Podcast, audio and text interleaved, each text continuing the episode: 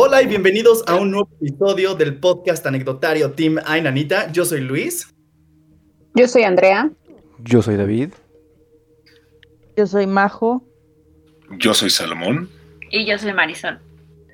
Qué emoción. Nuevamente estamos todos en este anecdotario. Qué chido. No falta nadie. No falta nadie. No falta. Este, oigan, nos quedamos bien intrigados la vez pasada con la historia de César Ibarra Vázquez. Nos tenía Venga, venga, venga. como señora con telenovela con el pendiente de esperar el siguiente episodio. Este, híjole. Entonces, bueno, ahora recibimos la parte 2 de su anécdota. César, muchísimas gracias. Y también gracias a todas las personas que nos han estado mandando sus anécdotas al correo contacto arroba enanita.mx. Estén tranquilos que poco a poco iremos leyendo todas sus anécdotas porque nos encanta que elaboren tanto y así todos entramos más en intriga y nos asustamos más chido. Muchas gracias. Entonces, bueno, les late, voy a empezar a leer una parte y contamos y así nos vamos, ¿va? Mami. Venga. Después de la semana en que dormimos los cuatro juntos, mamá decidió que era tiempo de regresar a nuestras camas. La novena terminó y durante esos nueve días que duró, rociaron agua bendita. Todo marchaba bien. Mamá y yo no habíamos visto ni sentido nada. Las cosas permanecían quietas y nuestra mente también. Casi todos los fines de semana mi hermano y yo nos quedamos casa de la abuela, no muy lejos de la nuestra. Al lado de su casa vivían familiares por parte de mamá. Bueno, aún viven ahí. Así que siempre los viernes por la tarde-noche era de reunirnos con los primos a jugar, y a eso de las 9 pm nos íbamos al patio de la casa de al lado, puesto que mis tías y primas contaban historias de terror muy a menudo, las cuales sucedían en su casa, sin fogata y con solo, con solo una linterna de juguete en mano. Con lo que había sucedido antes, que tuvieron que dedicar una novena, no estaba muy seguro de ir ese día. Lograron convencerme. Debajo del durazno que tenían en su patio, acondicionaron unas piedras grandes para sentarnos. Apagaron todas las luces de la casa y se dispusieron a contar historias. La casa era estrecha pero muy profunda, de unos 7 metros de ancho por casi 30 de largo. A la entrada se ubicaba la sala y el comedor. Habitaciones y cocinas se comunicaban por un pasillo delgado. La iluminación de la casa era muy escasa, solo contaban con dos ventanales en la entrada, una ventana pequeña en la cocina y era todo. Las habitaciones eran la definición de oscuridad, la oscuridad más profunda en la que había estado nunca. El baño era improvisado y estaba fuera en el patio. La puerta solo era una cortina y de techumbre era de láminas galvanizadas, en las que cualquier cosa, por muy pequeña que cayera, hacía un estruendo de miedo. Una de mis primas comenzó contando algo que le había sucedido una... no hacía mucho. En plena madrugada se levantó a la cocina, a llenar un vaso con agua para llevarlo a su cuarto, pero algo por la ventana llamó su atención. Un pequeño destello salía del baño. Dentro de su cabeza decía que era una luciérnaga, ya que donde vivimos había mucho campo abierto y demasiadas de ellas en la temporada de lluvias, pero la que salía del baño no era de un característico color verde, era más bien un poco amarillenta, nos contó ella. No hizo mucho caso. De tan distraída, se, que, se quedó y bebió su agua, giró la cabeza a la entrada de la cocina como si algo la llamara. Mientras me contaba, se volteó hacia la ventana de la cocina y se puso nerviosa. Y con el miedo de pensar que había algo allí, cerré los ojos, pero ella siguió contando. Una figura femenina era la que se veía en la entrada. Ella mencionó que no se veía mal y que de hecho, como me había pasado, un olor a flores llegó a su nariz. Al principio creyó que era alguna de nuestras tías que iba de alguna forma a tomar agua, pero contó que se quedó ahí, parada sin hacer o decir nada. El miedo ahora sí le jugó mal y le llegó de repente cuando mi prima le preguntó que quién era. Ella le respondió con una sonrisa y caminó, caminó hacia mi prima. Cuando nos estaba contando empezó a llorar y su vista se bajó a donde tenía las manos. Se acercó y me tomó del hombro. Yo corrí y me metí al cuarto. No podía gritar ni decir nada, solo seguía sintiendo su mano en mi espalda. Me acosté y me tapé con las cobijas, apachurrando los ojos lo más fuerte que podía para poder dormir. Se quitó el suéter y nos mostró. Eran unos rasguños marcados en la espalda, aún eran visibles. El miedo me hizo casi salir corriendo de ahí porque justo en ese momento las láminas del baño decidieron hacer un sonido muy fuerte. Nos hizo brincar a todos. Una de nuestras tías nos calmó. Había sido uno de los duraznos del árbol. Nos lo enseñó y encendieron la luz de la linterna, que no era mucha. Mi prima estaba llorando, seguía aterrada. Nos contaron también que en esa colonia había una señora que se aparecía mucho, siempre caminando despacio y con un vestido ya amarillento, como si el tiempo pasara por ella. Agregaban a su historia que se aparecía en los lugares donde escuchaba el sonido característico del agua, y en este caso era mi prima llenando su vaso con agua. Después de la historia, encendieron las luces. Ya pasaba de las 10 de la noche y ya debíamos irnos a casa de nuestra abuela. Cuando llegamos, quedó prohibido ir al baño y servirnos agua después de la medianoche. Lo que hacíamos era que cuando hacía cuando iniciaba el programa de dinosaurios, todos corríamos a la cocina, por los vasos más grandes para llenarlos de agua y llevarlos a la mesita de noche del cuarto donde nos quedábamos. Era imposible dormir con esa historia dando vueltas por mi cabeza. Los demás sí estaban dormidos, menos yo. Tal vez por la sugestión, comencé a escuchar sonidos fuera del cuarto, exactamente en la sala, así que solo me ponía a pensar en el cuento que nos leía mamá y trataba de relajarme. ¡Qué miedo! O sea, que tus tías te cuenten historias, ¿no? De miedo y estar así como espantándote con tus amigos primos, pero, eh, híjole, ver los rasguños de, esta chava. No, y aparte va escalando poco a poco la historia, ¿no? En cuestión de intensidad. Sí, sí, sí. Sí, está poniendo heavy, se está poniendo heavy. ¿Cómo vive hoy en día? y está curioso que también se relaciona lo del elemento del agua, ¿no? Ajá. Que digo, es como común que, la gente diga o, o, relacione e, eventos o cosas paranormales con, con agua, con ríos, con temporadas de lluvia. Digo, no es por nada, ni por de, tratar de decirnos a la casa de Luis, pero vive cerca de un lugar con agua. Y pues todos sabemos que en la casa de Luis pasan muchas cosas muy extrañas. Sí. Aparte, bueno, dicen que el agua es un canal de comunicación. Y en muchos casos se cree que por medio del agua, por ejemplo, cuando tú vas al mar o algo así, puedes escuchar el canto de la sirena, o sea, puedes llegar a tener como esa, esa conexión con, con la naturaleza. Y de hecho también hay algunos rituales de limpia que cuando te estás bañando te hacen como eso de bañate con tal cosa, con hierbas, con no sé qué, para limpiar porque el agua te purifica y es un canal. Entonces, en este caso de que a lo mejor, pues el agua como tal aparezca esa persona, pues se quiere comunicar, ¿no? O sea, es lo que yo pienso, se quiere comunicar. Y ahora lo, otro es el olor, o sea, el olor siempre cuando aparece alguien o algún fenómeno, lo que sea paranormal, lo que muchos dicen es como fijarse o percibir los olores. ¿Por qué? Porque en algunos casos llegan a oler como algo pues echado a perder, o sea, muy fuerte, y ahí te puedes dar cuenta si es una energía mala o una energía buena. Y se cree que cuando, por ejemplo, son olores a rosas, el olor a rosa, que es como el, el chakra rosa como tal, que es del amor, eh, podría ser como, no sea alguien, algo malo, o sea, alguien que quiera hacer algún daño, sino como comunicarse y purificar, o sea, a lo mejor por el olor a rosas, porque es un olor natural como tal, o sea, no es un olor fuerte, no es un olor que está podrido, no es un olor que sea fétido, o sea, nada. Entonces también ahí está como lo raro, o sea, dos canales de comunicación, el agua y la naturaleza.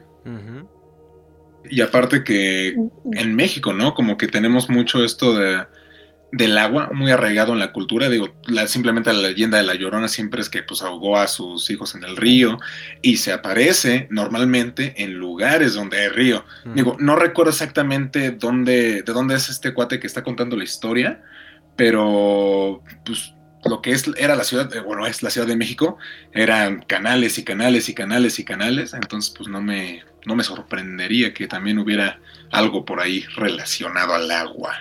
La, Ciudad de México es un lago, se podría decir. Sí, qué, chistoso también. Qué miedo.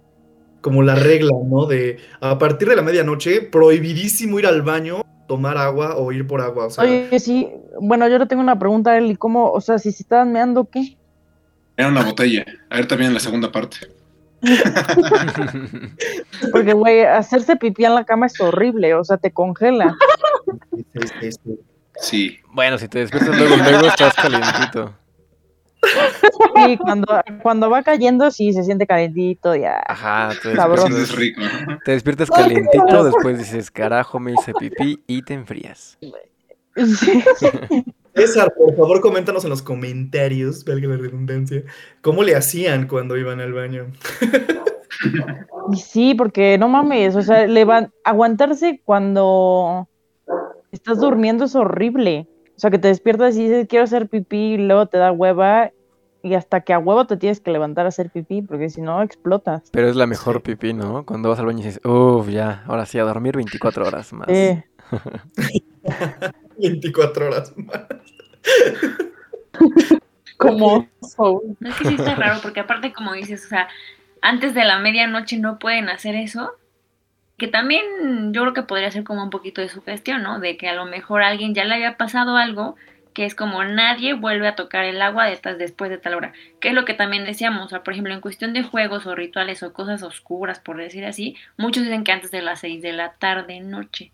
Entonces, también otros dicen que como que a las 3 de la mañana es el horario más fuerte cuando se perciben estas sensaciones o cosas de portales, otras dimensiones y demás, que es cuando uno está como más relajado y más susceptible a escuchar, ver, oler, sentir, o sea, literalmente a alguien que no está, no está en esta dimensión, ¿no? Pero, no sé, o sea, como que está muy raro, o sea, también los rasguños, porque eso ya es un ataque, o sea, ya es algo más fuerte, no solamente a lo mejor si alguien, no sé, a mí que me ha pasado algunos casos como que buscan ayuda o algo así, si es como, no sé, o sea, en sueños o sabes qué, mensajes que llegas a ver, es como prende una veladora, un vaso de agua, una oración, o sea, algo así, Mm. Pero ya como ataques o rasguños, pues no sé, está muy fuerte. Está bien cañón. Son como las reglas de un gremlin, ¿no? es lo que te iba a decir. Justo, justo, justo lo de la medianoche, lo del agua. no les des de comer después de medianoche. Está, es igualito, es un gremlin. Yo siempre he tenido conflicto con lo de, con lo de las horas. Como de, bueno, a las 3.30 es la hora de la bruja. O a las 6 o a la medianoche y todo. Es como de, y cuando cambia el horario, ¿qué onda? O sea, se actualiza también los horarios de fantasmas o, de acuerdo al país, o a lo mejor aquí en México es a las 3, pero en Los Ángeles todavía no pasa. Está muy raro. Oye, buen punto, buen punto. o sea, me causa conflicto eso.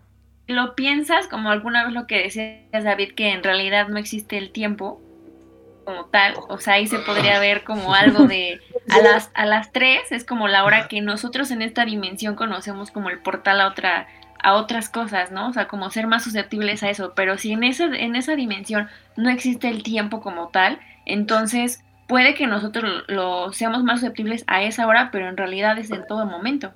Yo lo que pensaba o llegué a pensar es que, que quizá a, las 3 de, la mañana, o sea, porque normalmente, normalmente la gente o la gente normal duerme temprano, se duerme a las 3. Yo lo que pensaba que a lo mejor a las 3 ya estamos como en un nivel... A las 3 de la mañana, o sea, a las 3 ya estamos dormidos. Digo, nadie se duerme como a esa hora normalmente. Yo pensaba que a, ese, en ese punto de la noche ya teníamos como nuestro cerebro, nuestra mente ya en un nivel de descanso como muy profundo que justo lo que decíamos, se desactivan nuestros sentidos y se activan otros. Por eso quizá igual ya a las 3 es como el promedio en que la gente logra percibir ese tipo de cosas. O tenga que ver con la rotación del, del planeta o la inclinación, no sé. Vaya. no, sí. Eh, también hablando un poquito de eso, alguna vez alguien me contó que, por ejemplo, muchos creen, no sé si sea cierto, la verdad, pero que a las 3 de la mañana es como el horario de la oscuridad. Y que otros dicen que en realidad a esa hora es cuando mucha gente se llega a despertar. O sea, cuando se despiertan constantemente en el horario de las 3, muchos creen que es como, no, es que hay un fantasma, es que no me dejan dormir, o sea, como algo así. Pero en realidad, o lo que creen es como que te despiertan a esa hora por mensajes que te dan de otra dimensión. No solamente, o sea, como de miedo, sino que a esa hora es como cuando tú puedes pedir alguna cosa, o sea, como en cuestión buena, así de, ay, no, ¿sabes qué quiero que se me cumpla esto? O hacer una petición, hacer una oración, porque es el horario más fuerte como tal. Entonces muchos creen que es cosa oscura cuando en realidad es algo positivo y que nos quedamos con esa sugestión de que no es que a las 3 de la mañana este se aparece tal cosa y en metafísica o en lo creen que es como a esa hora es la mejor hora para purificar y pedir porque las peticiones como que llegan más rápido. ¿Quién sabe? Yo tuve un tiempo en donde literal agarraba mi celular así en la madrugada, lo desbloqueaba y veía exacto cómo cambiaba a las 3 en punto. No mames, pero como un mes estuve así, así, prendía y marcaba 3. A mí también me Nunca pedí nada. Vale, Alguien te observaba, güey. no, no digas eso, no. No, es que se cree que es como un reloj biológico, o sea, un reloj biológico que te levanta a esa hora y no por sugestión, no por algo paranormal o algo de miedo, sino que algunos lo explican, volvemos a lo mismo, como de otra dimensión, o sea, un portal a otra dimensión que te tratan de mandar algunos mensajes. Eh, alguna conocida de la familia decía que a las 3 de la mañana siempre le prendían la televisión ni era como de, pero no, qué, horrible, me da un y no son y no son mensajes como de miedo, volvemos a lo mismo, eran como de peticiones de purificar, de pedir por esto, de hacer limpias con, con el rey, con la energía. ¿Por qué? Porque a esa hora es cuando mucha gente descansa y muchas almas o muchos hacen viajes astrales que pues algunos no regresan. Entonces, ese también era un problema porque era más como petición, o sea, y aparte, ¿en qué canal se lo prendían? Si era Disney Channel, pues está chido. Ahorita que menciona Majo que, que tuvo, estuvo como un mes despertándose a las 3, bueno, dando las 3 de la mañana. ¿A ustedes también han sentido que los persigue algún número o alguna cifra? Sí. Como que de repente lo empiezan a ver en todos lados. O sea, no sé si es programación mental o, realmente tenga que ver algo como con, con, algún tipo de coincidencia o con energías, pero es muy raro eso, porque a mí también me llegó a pasar una temporada que me despertaba a las 3 de la mañana y era como de, mm, pues no, o sea, ni sabía que era una, una hora como, como rara o que tenía una energía como diferente, hasta mucho después, pero a mí, en lo personal, siempre, siempre, siempre, siempre me persigue el número 6. El número del diablo, te lo juro, en todos lados, en todos, en todos, en todos.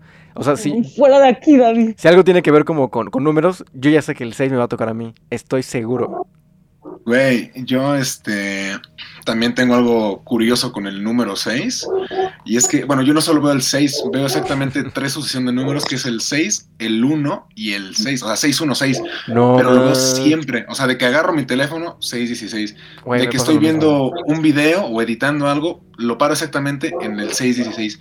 Pero tengo así años. Yo creo que desde que estoy en principios de la universidad. No, y se lo he dicho a Marisol, es que yo siempre veo este número. Y estaba leyendo, ¿qué significará el 616? Y según es el número del diablo. No es 666, es 616. Yo también lo investigué. Así es. Pues espero que no sea nada malo. cuando lo veo, es cuando pasa algo bonito, ¿sabes? No es como algo malo. Pero sí, está, está curioso. Sí, es que está, muy raro. Digo, a mí también me persigue mucho el 6. No, no, o sea, no, no, no, le he encontrado ninguna explicación. Se me hace muy curioso. Por eso, nada, manches. Por eso les preguntaba a ustedes si a ustedes también los persigue algún número o alguna hora o algo. A mí el 3. ¿Ah, sí? sí, el 3. De repente lo llego a ver en varias cosas y me encanta. No, me había, no, no, lo había pensado, ¿eh? Sí, está, está no le doy tanta importancia. Es que cuando te empiezas a fijar es cuando dices, ah, caray, todo el tiempo estuvo de este lado. Y es muy raro. O sea, es muy raro porque, por ejemplo, es algo que le pasa a lo mejor con, con el 6 o, esa, esa, cifra. Yo igual es como de, bueno, voy a checar qué hora es. Y es como de, ¿por qué? O sea, ¿por qué siempre tiene que aparecer este número? O sea, ahí está del 0 al 9. ¿Y por qué siempre el 6? ¿Por qué? ¿Por qué, carajo? es, por qué? Es, es, muy raro. Pero, pues... Son las 6.66. Malditos, esto será a TikTok. Oigan, pero también está ojete las coincidencias que pasan cuando estamos contando algo de miedo o estamos hablando de cualquier situación así rara. O sea, me puse como muy en la situación de César en la que están contando la anécdota, muestra los rasguños esta chava y cae un pichi durazno en la lámina. Yo me hubiera zurrado y desmayado en ese momento. Yo también. Porque siempre pasa, estás hablando de estas cosas y algo por cualquier pendejada, una situación así sucede. Cuando mi abuela murió, cinco tragos de whisky de Ay, hago siempre ese chiste pésimo. Tal vez se va para TikTok. bueno, cuando, mi abuela murió, yo estaba en casa de mi otra abuela, o sea, de mamá de mi mamá, y la que murió había sido el la mamá de mi papá. Bueno, obviamente no. Y yo estaba en el jardín y ella tiene este árboles con granadas, pero así pinches granadotas enormes. Entonces yo estaba así afuera y cuando marcaron a avisar que pues ya había fallecido, güey, se me cayó una, pero así, o sea, yo daba un paso más y me caía en la cabeza, yo creo que me descalabraba. Pero, o sea, yo lo tomé como una señal de decir, ya me morí, pendeja. Qué linda la abuelita. Era bien grosera, era igual que yo. Ah. Entonces no dudo que me dijera pendeja. Le aventé una granada de majo, alcánzame en el cielo, pero pues le falló el tiro. Ponte Vete conmigo. Ándale. Acompáñame. Pero sí me cagué, ahorita- sí me cagué. No, pues cómo no. A la madre. Acabo de investigar un poquito sobre algunos, unas personas que hablan como de que los despiertan frecuentemente entre las 3 y las 4 de la mañana o de 2 a 4. Y hay una chica que explica, eh, dice que, por ejemplo, si uno se despierta a esa hora o por qué ocurre, por qué no podemos descansar, hay algunas cosas que dice, que por ejemplo, como es el periodo corto de la noche, los cosmos se abren y muchos son despertados para que puedan orar, pedir e incluso conectar con las energías divinas o con su guía de luz, o sea, como los ángeles, los arcángeles, a quien tú creas en tu religión. Contrapuesto a esto, hay otros que experimentan periodos de sueño profundo. Esto sucede porque estás descansado de todo, aclimatándote, integrándote. Em, también dice que tu cuerpo espiritual necesita visitar con más frecuencia los planos espirituales superiores para aclimatarse al cambio. Hay otro grupo que alterna entre estas dos, como se ha dicho anteriormente. Eh, los síntomas son despertar la conciencia. También experimentamos la impresión de que el tiempo pasa más rápido porque el sol está más activo que nunca ha disminuido el escudo protector del campo magnético variando constantemente y haciendo que las constantes se aceleren, ¿no? Y ahí como que empieza a explicar un poquito de que sentimos una intensa energía inexplicable porque estamos ajustando la materia y todos los campos energéticos a una vibración más alta, que es cuando se trabaja un poco la luz. Y dice, estás abandonando poco a poco el convivir en la tercera dimensión física y terrenal para adentrarte a la cuarta dimensión, la dimensión del amor, la percepción y la intuición, que es cuando se despiertan esos sentidos, ¿no? Y, y, ya, por ejemplo, viene un poquito más. Digo, estaría padre poder compartir esto en redes para que lo, lo chequen también, porque es otra, otra perspectiva totalmente diferente a algo paranormal de despertarse a las 3 de la mañana, sino como más espiritual de levantar como un poquito la conciencia y la energía a en una misma frecuencia todos y pues, es lo que platica un poquito ella. Porque nunca se, se me había ocurrido eso, bueno, eso que mencionaban como al principio, como que tiene que ver igual como con la alineación, ¿no? Como cósmica o estelar. Porque igual y tiene sentido verlo de esta manera, que cuando estamos en el día, estamos más cerca del sol. Entonces es como un, es una estrella enorme con mucha, mucha energía. Pero cuando le damos la espalda, le estamos dando, ahora sí que estamos viendo hacia el infinito, o sea, no hay nada, o sea, más Ay, qué adelante. poético. Está, no, es, es que, es que realmente sí no hay, no hay nada. bonito, sí. Es que no hay nada, o sea, es, es, es un infinito, o sea, no, no, no- lo más cercano quizás sean estrellas o planetas, pero un sol, pues, está cañón, no hay luz. Romántico. Ah, Es justo lo que decía, También se va para TikTok. esta chica. ¿Por qué? ¿Por qué? Malditos. Y Osando. En cuestión de la numerología, estaría padre que más adelante hablemos un poquito de esto porque la numerología en el Cábala o cabalística como se conoce, también te explica muchas cosas de como tal cuál es el número que te corresponde a ti con tus fechas de nacimiento, como todo ese tipo de cosas y qué significa, eh, cómo saber cuál es el, nom el número de tu nombre en la numerología. Y esto del Cábala está muy padre porque te explica, te explica otra perspectiva de pues algo que a lo mejor podemos entender de manera diferente, ¿no? Que es como esas señales que nos mandan de por qué se ve, siempre veo este número, por qué esto, por qué el otro, porque o sea, hay números que creo que es el 9, es como el divino, creo, no recuerdo. El 7, ¿no? El 7, el 9 y no sé El qué otro, o tres. sea, porque hay algunos. Majo está como gallina. En verdad. Comiendo el piste en el Provecho. piso. Aprovecho. No ya se acabaron, pero quería seguir comiendo. Este podcast es patrocinado por Fritos. Fritos, qué ricos son. Mm. Joder, no mames, ya se acabó, güey. A ver las migajas. Manden comida. Continúa, para- Mari, continúa. No, Marisol. Ah, mira, de los números del Cábala, dice que cada letra de un nom- del nombre tiene un número asignado en la numerología cabalística, los cuales se deben de sumar hasta obtener un número en general. Luego debes sumar las nueve cifras para tener un número como tal, uno solo. El dígito ajá, debe regresar. Bueno, aquí como que explica un poquito cómo, cómo significan. Cada letra tiene un número y se van sumando hasta que el final te dé un número entero. Entonces estaría padre que lo hagamos algún día y hablemos de a ver cada quien cuál es su número y qué significa. Estaría padre. Sí. Jalo. sí, sí, sí. Estaría muy cool. Ujú. Ok, les voy a leer ahora la parte final.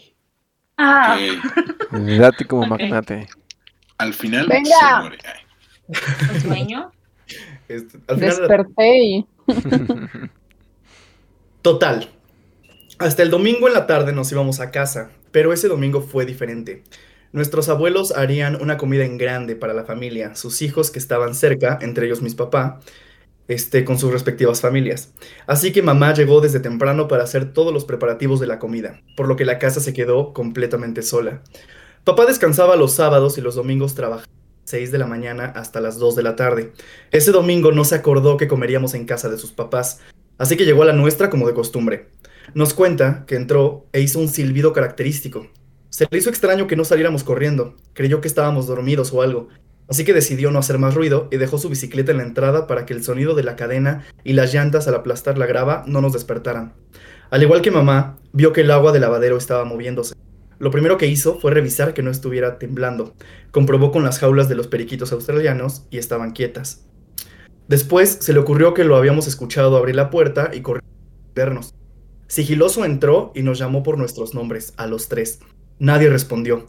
Buscó en el antiguo baño, detrás del refrigerador, donde solíamos escondernos mi hermano y yo, y no había nadie. Se metió a donde estaba el comedor y nada. Nos buscó en el cuarto y tampoco. Comenzó a ponerse nervioso, y cuando se dirigía nuevamente a la cocina, escuchó el mini balón de básquet estrellarse en el tablero que nos fabricó. El balón botó ante sus ojos y salió lo más rápido que pudo de la casa y se fue directo a la casa de la abuela. Al llegar lo vimos agitado y pálido. Mamá y nosotros fuimos a recibirlo mientras gritábamos ¡Papi! Nos dedicó una sonrisa, se agachó y nos abrazó muy fuerte. A él no le había ocurrido algo parecido. Creía en ello por lo que nos había pasado y por el miedo que lograba ver en nuestros ojos cuando le contábamos lo sucedido durante las noches anteriores a la intervención de los rezos y la novena de mi abuela. Ahora sus ojos eran distintos, se le notaba el miedo que sintió, pero ahí quedó. Durante el transcurso de la comida se relajó y se lo pasado. Han sido pocas veces que nos cuenta lo que pasó y lo que pasó esa tarde. Al llegar a casa, listos para irnos a dormir, nos tomó de la mano y muy extraño viniendo de él, nos pusimos a rezar. Terminamos, cada quien se fue a su cama y apagaron la luz. Esa noche estuvo tranquila, cuando menos me lo esperaba, ya era hora de levantarnos para ir a la escuela. Y ahí termina esta segunda parte de la historia de César. Oh, Dios mío. Pero ahora el papá es parte de las cosas que pasan dentro de esa casa. Oh my god. Que, que Heavy. siempre nos dejas así, César. Qué mala onda. No falta más. Por Tonto César. Ahí quedó, ahí quedó. Ah, Ahí quedó César. César es un fantasma. necesito respuestas, César. César no existió y nos mandaron correos fantasma. No, no es cierto. ¿Te imaginas? No. Estaría bueno. Sería cabrón que te manden un correo pidiendo ayuda y no hay nadie, güey, no existe, es un Uy, fantasma. sí, deberían hacer eso los fantasmas. Mandar correos. ¿No? En lugar de estar rasguñando y siendo así un poco agresivos, pues, güey, un correíto. Así, que te tu compu y te digan, "Ay, Claro. güey, tengo hambre, yo qué sé. Tengo hambre. Es un elote juntos, güey, no sé. A ver. Con otro replay. Pues es como el, el TikTok de hace tiempo que nos había enseñado Andy, ¿no? De que habían creado una máquina que se comunicaba con los espíritus y en el video se ve que es, como un rayo pequeñito donde va leyendo las frecuencias, ¿no? Y entonces cuando van preguntando como hay alguien ahí, está, hay alguien ahí y se escucha la voz de dos mujeres, no mal recuerdo, que empiezan a decir, hola, hola, ¿nos escuchas? ¿De verdad nos estás escuchando? ¿Estás ahí? O sea, como que tratando de comunicarse, quién sabe si era real o no, pero pues el comunicarse por este tipo de medios como tal de interferencia, que en algunos casos también ha pasado que se escuchan voces o que nos ha pasado a nosotros, que escuchamos, no hay nadie, no, no estamos haciendo nada y se escuchan vocecitas o risas o bebés llorando, o sea, también es como lo que decíamos del pues los canales a qué nivel vibratorio deben de estar ellos para conectar como con estas cosas a, no sé, tecnológicas, no sé, quién sabe, pero Yo les voy a pedir un favor, güey. El día que me muera, lo más seguro es que yo voy a estar zurradísima de miedo y no me voy a querer ir. Lo que les quiero pedir es que me dejen ir, o sea, que me digan, Majo, ya, güey, ya moriste. Que Ya, neta, llégale. yo no quiero estar. es- no, sí, güey, llégale, llégale, porque de verdad yo no quiero estar as- así como, como están lo- los pobres fantasmas que nada más están así entre las paredes y ayúdenme y sáquenme de aquí. O sea, yo no quiero ser así, güey, yo quiero ser libre, yo me quiero ir a la chingada. Por favor, lo hacen. Eso depende de ti, Majo, también. Sí. Marisol va a estar, Eh, mira. eh, no, sí, pero eh, no, no, mis güey, no, no, porque voy a tener miedo. Voy a tener miedo de la muerte y Majo, eso. O sea, la todo mundo, yo Te vamos a poner tu veladora, ya, güey. decirme, majo, vete, vete, vete. Exacto, Ya, llégale. sé libre. ¿Te imaginas a Majo de fantasma? Se acerca a ti como de, no seas pendejo, güey. Sería como la, la mala influencia, ¿no? Como el diablito aquí. Te va a eructar en el oído. Sería un fantasma muy cagado. Pero sí, o sea. Es que sí es lo que les decía la otra vez que, por ejemplo, cuando alguien fallece se cree que la personalidad es la que se queda en este plano astral. El alma es el que se va. Sea, lo que se aferra a quedarse a, este, a esta dimensión es la personalidad y que se escuchan voces y ruidos de la y es como, ay, sí, seguro es esta persona o es mi familiar porque eso hacía y es como se aferra a no dejar este plano por miedo. Pues es que imagínate, a lo mejor yo creo, yo sí creo que hay algo después de la muerte y lo que hemos platicado, pero pues también la comunicación, ¿no? O sea, qué tan fuerte debe ser pedir ayuda de otro plano que no pueden hablar, no te pueden escuchar, no sabes cómo pedir ayuda y lo único que quieres, como dice Majo, es descansar, ¿no? Ay, sí, güey, déjenme ir, déjenme ir, por favor. Pero ayúdenme, güey, ayúdenme. Porque Hacemos una sesión. Sí, Una sesión algo espiritista ahí para. Ahora entienden por qué se creó la Ouija. Es mucho más fácil deletrear una palabra que estar descifrando mensajes con movimientos Pero, y... David, ya hay computadoras, güey. Pues hay, que, hay- hay que actualícense. actualizar una Ouija con, con un teclado. Sería muy interesante hacer eso. Imagínate la desesperación de los fantasmas de poderse comunicar. O sea, imagínense que nosotros, los que estamos aquí, somos fantasmas. y queremos muertos. comunicarnos con Majo. O sea, imagínate la desesperación de nosotros cuatro de tratar de comunicarnos con Majo y Majo como, quién sabe qué está diciendo. Nosotros muertos de risa, de ayuda. O sea, damos caso, Majo, le gritamos, le hablamos, le hacemos señas, lo que sea, y no nos entienda ella, y pues obviamente estaría súper asustada. ¿Qué harías, no? O sea, creo No, que alguna vez lo platicamos. Si fueran fantasmas, ¿de qué manera se comunicarían con algún familiar, alguna persona? Mm. Con sueños, es lo más fácil. Canciones, está, ahí estaría súper bonito con canciones. Con el alea- aleatorio de tu teléfono. Es que así podrías, así podrías decirnos, Majo, si en realidad estás Sí. como atrapada. O sea, de una vez dinos, les voy a poner la Uy, canción ese- más random del mundo Ese una, es, una, es un gran y código. lo sabríamos. Sí. Porque qué tal es cualquier sí. otro ente. Es una ¿Qué tal gran es canción. Tienes que Algo decirnos una canción que, que, donde, que, que- que quiera decir que estás feliz y otra que te está llevando a la chingada. La de Fast Car. Poner Majo para La de, saber. de Fast Car. La- Es la chida. You got a fast. Me lleva la verga, no me acuerdo bien de esa, pero es de mis canciones favoritas. Ok, anótenla. Tracy Chapman se está You revolcando got a en su fast cama. I want to get to anywhere. Ah, We may we deal. Uh, realize uh, somewhere. Anywhere. Uh, uh, uh, uh, Lo tengo en la I cabeza. got something. uh, something. Dime, I got nothing to Oh lose. sí. Esa, esa. Buena, muy buena. Con esa. Ok, va. Muy bien. Esa es la, la, la señal buena. Va. Pero también el día de mi funeral quiero que también la pongan. va. Ok. Tome Va, nota. Vamos a poner la chona. El ansioso. Y s- Rolotrón. Rolotrón la chona. Híjole, qué chistoso. ¿Ves, César, lo que lograste con esto? Que Majo nos pidiera ese tipo de cosas. Sí, oye, la muerte es lo más seguro que tenemos. Eso sí. Este, qué miedo. Bueno.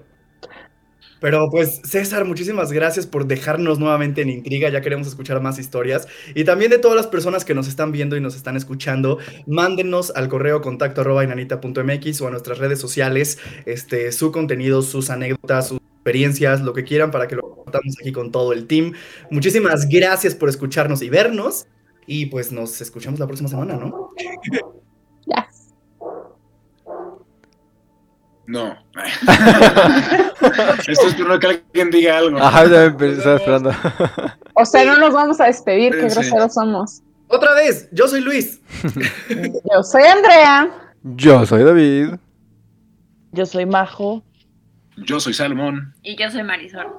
Nos escuchamos otra vez próximamente. Adiós. ¡Ay! Comenten qué canción quieren en su funeral. Tomen agua Sí. después de las 12. No, piensen en el funeral, porque, güey, la muerte puede estar en la esquina. Ay, cállate, Majo. No, o sea, no, no.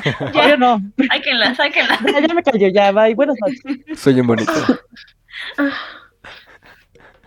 ¿Qué pasó? Ahora menos voy a poder ¿Ya dormir, ¿no? No, eso es parte de los créditos. Güey, ese sería, ese sería el pinche aviso de Salo si se muriera, güey. Claro que sí.